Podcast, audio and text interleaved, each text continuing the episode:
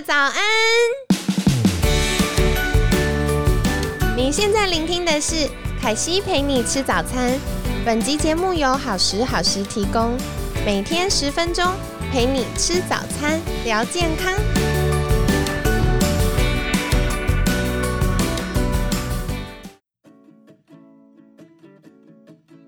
嗨，欢迎来到凯西陪你吃早餐，我是你的健康管理师凯西。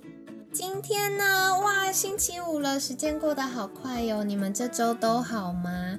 祝你星期五快乐，加油加油！明天就要放假喽。那今天一样很开心，邀请到凯西的好朋友，疼痛修复科杨卓奇医师。杨医师早安！早安，各位听众朋友们，大家好。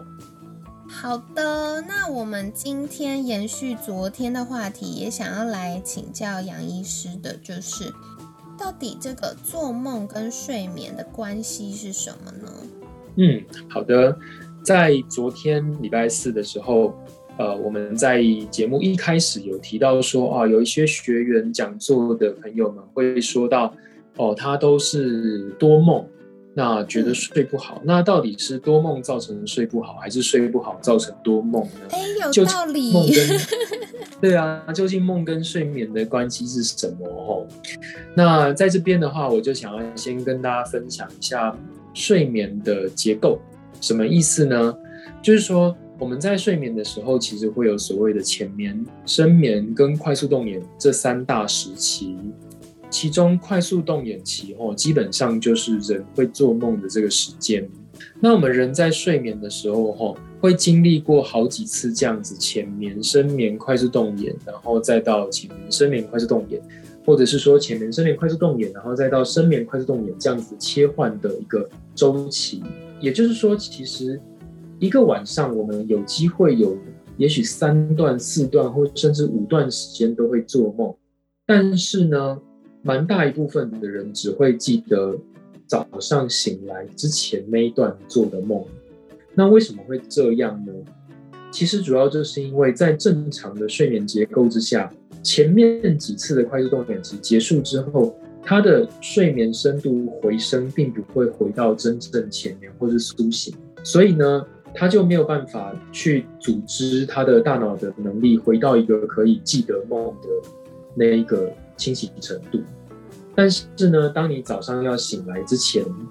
那一次的快速动眼期结束之后，就会接到一个清醒的程度。所以，当这个快电脑呃，不是电脑，是人脑开机，对，但是它有点像电脑开机。对，当人脑开机之后哦，里面开始运转，所以它就有机会可以把前一次的梦境去记忆下来。这是。大部分的人可能会有的经验。那刚才提到有一些学员有的经验是他记得他一整晚都是在做梦，这又是怎么回事？这个代表的一个现象就是他在他前一晚的睡眠中有很多次的浅眠，而且这个浅眠的程度都已经到快要清醒，或者甚至真的有清醒的程度，所以他才会记得前一个快速动眼期结束之前的那一段的梦境。所以说。我个人认为，并不是快速，并不是我我认为，并不是多梦造成浅眠，而是梦本来就是那么多，浅眠的造成的结果是你记得自己做了很多梦。那如果是深眠的话，就是我记得我这回的梦，就这样。所以说，多梦本身是不是一个需要处理的问题？我觉得不是。我觉得多面多梦代表的是我们需要去设法增加我们的睡眠深度。让自己可以睡得更安稳。那睡得稳的状况之下，你中间放心的去做梦都没有问题。你你不会记得那么多，或不会记得太多，或甚至根本不记得，就让他自己跑就好了。有的人说多梦不好哦，听起来好像觉得说他甚至我不知道有没有这样子的一个想法，他甚至认为说做梦是一件不好的事，所以要把做梦拿掉。常常做噩梦的人可能会有这样子的想法：梦是不好的，我要把梦删除掉，我不要让梦发生。可是其实我觉得这样是一个非常危险、也非常可惜的一件事情。为什么？因为现在在当今脑科学的研究里面，哦，做梦就像我们在礼拜四凯西在最后收尾之后提到，梦是创意发挥，是潜意识浮现的一个窗口。嗯，那脑科学就也是告诉我们说，人在做梦的时候，他所活化的脑区，并不是我们惯常理性思考、理性思维的时候所用的那些脑区。所以呢，我们平常在白天的时候，可能会觉得说，啊，我的思考卡住了，然后面对一个困境，我不知道该怎么解决，我觉得我没有创意了，我想不到新的方法来面对我的困境，怎么办？就去睡觉去做梦，因为你在做梦的时候，你所采用的思考模式就不会用这种逻辑思维，所以你会有更有机会跳脱你平常的思考惯性，用不同的角度去诠释现在所遇到的困境，用不同的角度来找方法。所以其实就我自己的哲学观而言，我觉得梦境是很重要的。你不但不应该把它抹除，而且你应该要对它拜拜，就是 所谓的拜拜就是。我们要尊敬，我们要尊敬我们的梦境，我们要尊敬我们生命里面的创意跟情绪，不会这样子。的确耶，我觉得这个就是，嗯，身体用不同的方式在跟我们沟通，所以我蛮认同，就是我们可以，呃，比较敞开的去看待梦境想要提醒我们的事情，而且就像刚刚杨医师分享到，其实我们的身体、大脑啦。会在我们快速动眼期的这个阶段呢，去修剪我们白天受到的刺激跟记忆，然后把这么很不管是我们有意识到的、没意识到的这些资讯呢，然后做一些整理。那如果需要保留的，就会进入到长期记忆；那不需要的，就会把它删减掉。所以在这个修剪的过程中，它也会有很大量的。算什么资讯 database 可以丢出来，然后帮助我们用比较创意的方法去解决一些议题跟困难。嗯，对，就像是我们在礼拜四的时候聊到，我跟凯西其实都有重复梦境这样子的一段时间。那我的重复梦境代表我遇到的困境是，呃，我可能惯性思考，用甩锅比较不负责任的方式去思考。那相对的，它对应到的就是我对于现状的无能为力。那凯西过往的惯性思考呢，就是说，哦，我要做什么去换得爱，但是它的缺点带相应而生的缺点，就是好像会一直在被追逐，一直有一种不安全感这样子。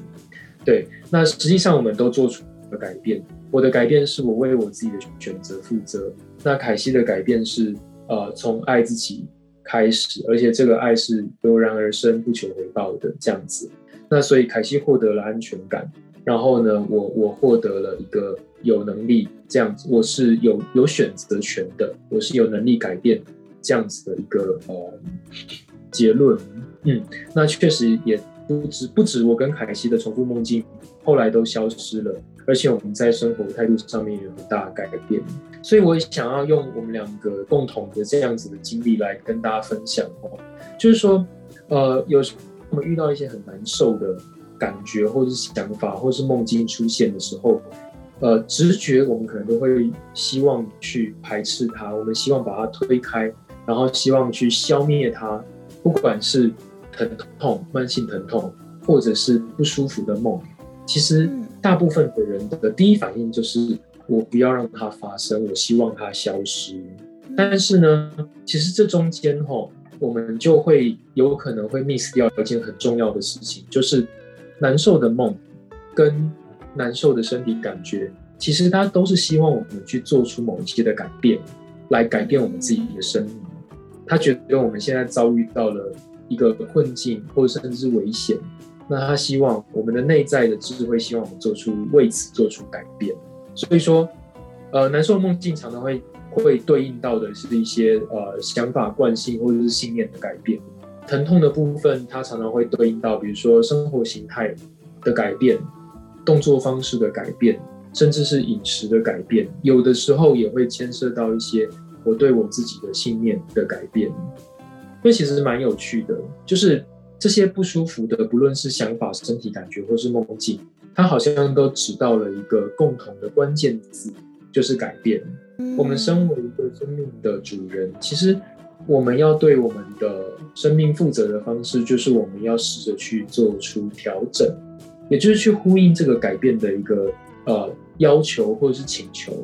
那所以有的时候呢，呃，像我自己在疼痛门诊里面，蛮多经验是，长期疼痛的患者，当他开始改变了他的呃生活形态，比如说他开始动起来，比如说他开始呃学习怎么样好好的活动身体之后，诶，他的疼痛就越来越少，越来越好，甚至后面就消失了。反复梦境的部分，大家在礼拜四的时候都听到我跟凯西的例子，我们也做出了想法上的改变。那这个难受的梦境，他他也得到回应，然后它也消失了。所以我觉得这个部分是是蛮有趣。我也想要用我们自己在临床上，然后还有在生命上的经验，跟听众们分享。遇到这些难受、不喜欢的感觉、想法、梦境的时候，不要急着去推开它，然后去。反而是用一种我尝试去改变一些元素的角度，去看看这个部分是不是这些疼痛或者是难受的梦境，希望我们去做改变的面向。嗯，没错，真的很感谢杨医师的分享。我觉得从这个角度来看待，不管是慢性疼痛或者是重复梦境。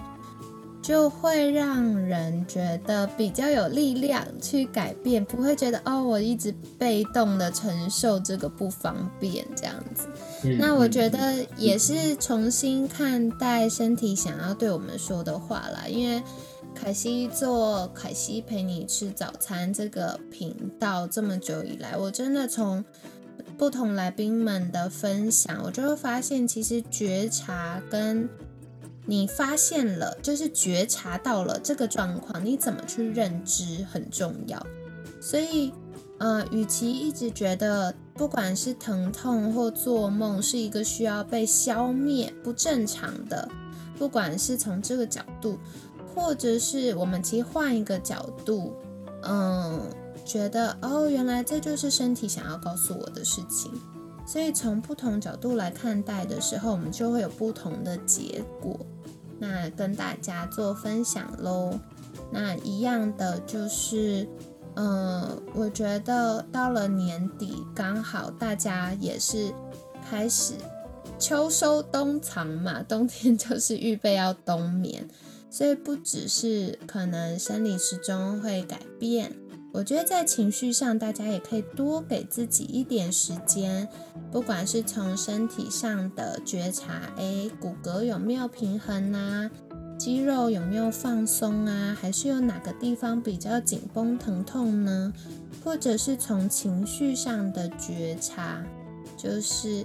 哎，我的会不会情绪觉得比较焦虑啊、不安呐、忧郁啊、低落啊，还是我一直很稳定？然后觉得很开心，那还有从梦境的觉察是，哎，我们可以一觉到天明，还是偶尔有做梦？那做梦的感受如何呢？那做梦了，觉得，嗯，是不是我们的身体大脑在提醒我们什么？还是单纯，呃，压力太大，然后在睡觉的时候，我们大脑是没有好好放松的？这些也都是可以留意的地方哦。